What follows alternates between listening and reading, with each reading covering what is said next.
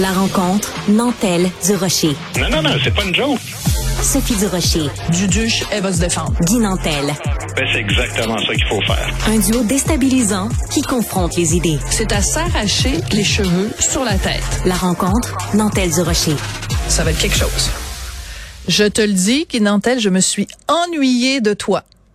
Ben, t'es fine. Ouais, la semaine dernière, tu étais euh, en Floride, tu donnais des spectacles. On, je veux juste prendre 30 secondes pour parler de ça. Euh, ça se passe comment? Tu, tu, euh, quel, quel, genre de public Des, euh, comment on les appelait? Les snowbirds, oui, c'est ça? C'est les Snowbirds, effectivement. Ma, ma, carrière internationale se limite à deux spectacles euh, à Allendale. Mais c'était sympa, euh, ça s'est bien passé. C'est des gens qui sont en vacances. Euh, c'est souvent des gens qui ont quand même un certain âge, là, et il faut, faut dire les choses telles qu'elles sont. Donc, c'est un plus vieux public que, que quand je joue en salle à, à, au Québec. Mais euh, très agréable, bonne compagnie, des gens qui ont juste le goût d'avoir du plaisir, puis on peut les comprendre. Ils sont en vacances en plein soleil. Et parfois même à la retraite. Donc, euh, aussi, euh, euh, c'est des gens qui, bon, se rapprochent quand même de ton âge. C'est bientôt pour toi quand même l'âge d'or, ben Oui, on avance. Hein, ben, on avance. Hein? C'est dans cinquantaine, hein, l'âge d'or. Ben oui. Je, suis déjà passé depuis quelques années déjà. Ben oui, parce qu'à partir de 50 ans, tu as la carte de, de la FADOC. D'ailleurs, tu me feras penser, il faut que je demande ma carte. Écoute, on je va parler de... Encore, moi non, non. on va parler de quelque chose qui est absolument pas drôle. C'est même extrêmement inquiétant. Brûler le Coran qui est devenu un blasphème en Suède Explique-nous ça et euh, décortique-nous ça. Ouais. Écoute, c'est ben, c'est Frédéric Bastien, mon, mon collègue euh, qui s'est présenté à la course du Parti québécois, qui a sorti un article là-dessus dans le Journal à Montréal en fin de semaine. Euh, la Suède, qui a longtemps été un pays homogène là, sur le plan culturel, c'est un pays vraiment euh, très blanc, très blond, et puis qui a pris un virage multiculturel vraiment radical, je te dirais, en 2005-2020. Là, ce qui fait qu'ils sont passés de presque 0% d'immigration à 20% maintenant des, des jeunes, des qui sont issus de l'immigration, qui ressemble à un chiffre euh, comme le Canada, finalement. Tout à fait, oui. Mais devine quoi, là, ils vivent des grands problèmes d'intégration parce que c'est allé beaucoup trop rapidement.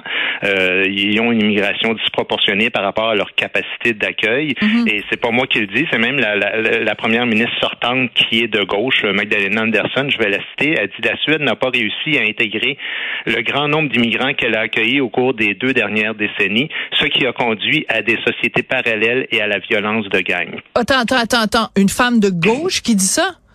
Oui, c'est l'ancienne première ministre jusqu'à l'année dernière. Euh, Mais elle de gauche. Quelqu'un de ben gauche qui est critique de l'immigration. de gauche qui était là. Puis, euh, qu'est-ce que tu veux? Ben, c'est l'évidence parce que depuis euh, quelques années, il y a un véritable choc culturel, mais civilisationnel, je te dirais, mm. au niveau des mœurs, au niveau des codes religieux, ce qui fait que, tu sais, la société suédoise, euh, c'est une société assez rigide, mais là, à force de vouloir se donner un village bien accueillant, un visage accueillant, ça crée le phénomène inverse. Ça fait en sorte qu'il y a une montée de l'extrême droite, une montée de la violence, Bref, c'est un peu le chaos. Dans certains quartiers, il y a même des endroits où la police arrive même plus à, maintenir l'ordre public. Oh oui, des zones de... Il y a eu beaucoup d'émeutes, puis mm. on a bon brûlé des Corans. Euh, c'est le chaos là, dans certains endroits.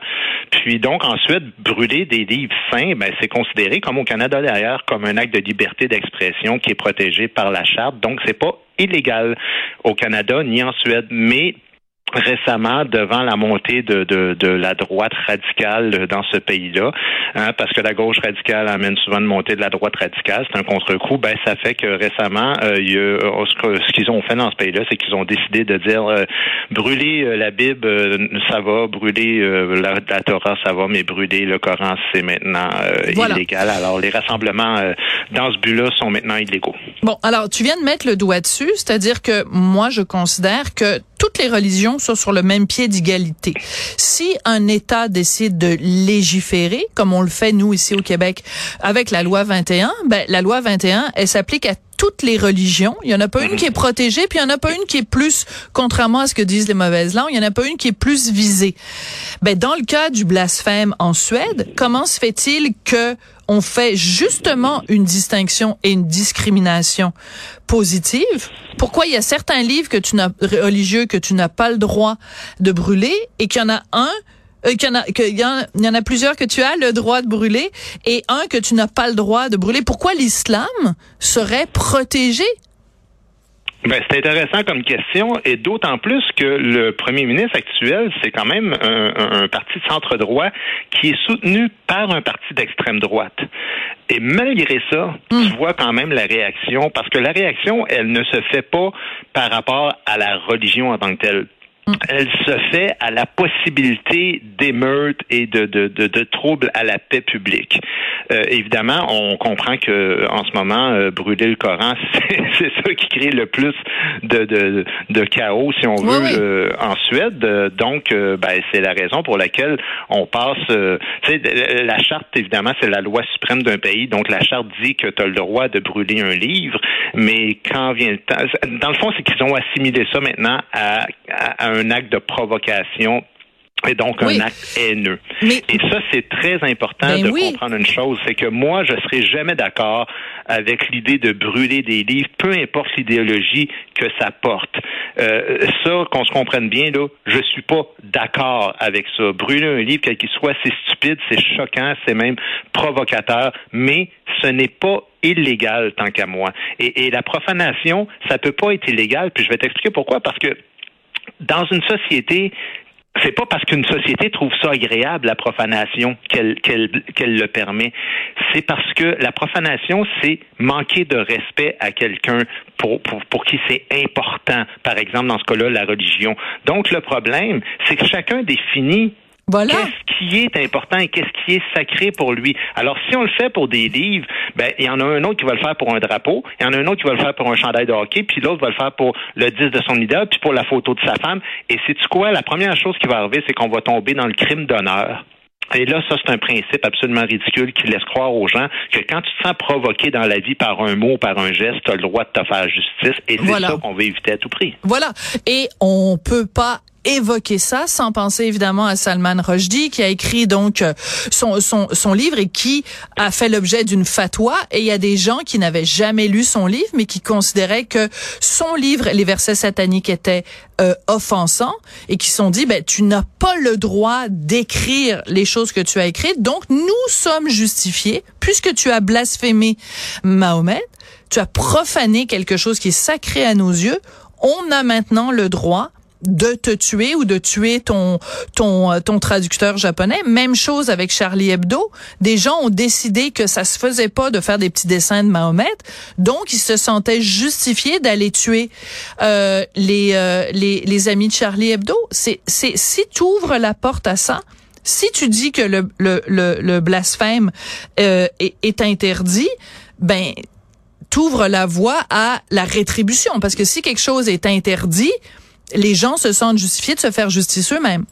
Le problème du sacré, c'est ça, c'est-à-dire que tu sais, dans, on, on, sait qu'il y a certains endroits où, par exemple, l'homme a l'impression que la femme lui appartient, et à partir du moment où sa femme le trompe avec un autre homme, ben lui il voit ça comme justement un geste qui fait en sorte qu'il peut se venger mm-hmm. parce que il sent que l'aspect, la dimension sacrée de la chose qui lui appartient a été violée, et donc à ce moment-là, on tombe, comme je disais, dans le crime d'honneur. Mais là, ce, qui, ce que ça crée, puis dans l'article de Frédéric Bastien, Frédéric l'explique bien, c'est qu'il y a une réelle menace vers un retour à l'obscurantisme parce que le Conseil canadien musulman des affaires publiques a réclamé justement récemment la levée de l'immunité parlementaire pour les élus quand ils discutent d'organisations musulmanes. C'est énorme, là. C'est-à-dire que L'immunité parlementaire, c'est que les députés, quand ils sont euh, justement en, chambre, ils ont le droit de parler de ce qu'ils veulent et de dire ce qu'ils veulent, et il y a une immunité. Puis ça, c'est pour tous les sujets. Mais là, on veut faire une exception par rapport à justement les organisations musulmanes. Alors, comprends-tu comment il peut y avoir une dérive? Parce que si on commence, puis, puis c'est pas la seule chose. Je veux dire, il y a à peine six ans, souviens-toi, les libéraux de Philippe Couillard qui était passé un cheveu de faire passer la loi 59 qui, elle, avait justement pour but de protéger les personnes que, contre le blasphème, les personnes qui provenaient évidemment des minorités. Hein. on s'entend que ces lois-là ne protègent pas les gens de la majorité, mais toujours de la minorité. Au fédéral, il y a la motion M103 qu'une députée euh, libérale, justement, a fait passer pour condamner l'islamophobie, mais on laisse toujours ça comme c'est vague. L'islamophobie, on ne le définit pas. Alors, c'est dangereux parce que ça fait en sorte que toute forme de critique, toute forme de moquerie à l'endroit de l'islam peut devenir, être considérée comme sacrée dans la société et à ce moment-là, ben, ce que ça fait, c'est qu'il y aura des lois pour, comme tu disais au départ, toutes les religions et des lois pour l'islam. Puis avec la Madame Al-Gawabi euh, qui Ben, a son nouvel ça. emploi, ça peut aller vers ça aussi. Ben, pas juste son emploi, le, le 5 millions de dollars qui est euh, assigné aussi à son, à son, à sa commission ou enfin à son- au poste qu'elle occupe. C'est, elle est payée 200 000, mais en plus il y a comme toute une équipe autour avec un gros budget.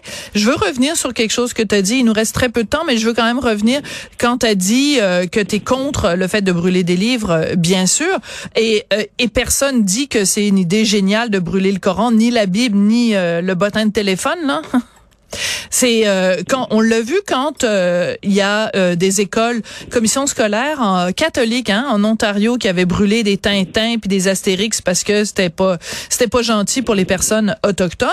Ben il y a eu un- une levée de bouclier, tout le monde trouvait ça ridicule, mais il y a personne qui disait il faut interdire. C'est juste on disait c'est stupide, c'est stupide de le faire et c'est stupide de le faire pour les raisons pour lesquelles vous le faites. Il y a personne qui a dit c'est sacré puis vous êtes en train de profaner euh, Tintin puis Astérix. Là. Il faut remettre Ben, les choses. que ça peut être sacré pour un puis pas sacré pour l'autre, mais s'attaquer à un symbole, c'est pas s'attaquer à la personne Exactement. pour laquelle le symbole est important et c'est ça l'essentiel dans ça. Si on veut demeurer une société qui évite de vivre dans le chaos, faut qu'on continue de voir les choses comme ça. Alors, ça n'est pas sacré, mais ça nous fait sacré. moi, Exact. moi Ouais. mon objectif, c'est toujours de faire rire un humoriste. Ah, ben oui, mais tu sais que t'es très drôle. non, Encore ben, plus dans la vie qu'à la radio. Ben, c'est encore drôle. La dernière personne qui m'a dit que j'étais absolument pas drôle puis que je devais arrêter de faire des blagues, c'est Gilbert Rozon, puis on sait comment ça a fini cette affaire-là. Merci ah, beaucoup. ben là, ça, c'était des histoires avec Gilbert, ça, je suis pas au courant. Des choses intimes. Non, il m'avait dit ça à la télé. Il m'avait dit ça à la télé, mais ça avait été coupé au montage. Euh, merci. C'est, c'est rien passé d'autre entre Gilbert et moi. C'est juste, euh, il m'a juste fait des commentaires sur mon humour, mais j'aurais dû répondre à toutes sortes d'affaires, mais je l'ai pas fait. Merci beaucoup, euh, Guy Nantel, et j'ai déjà hâte à ta prochaine chronique. Ben, ce sera demain. Salut.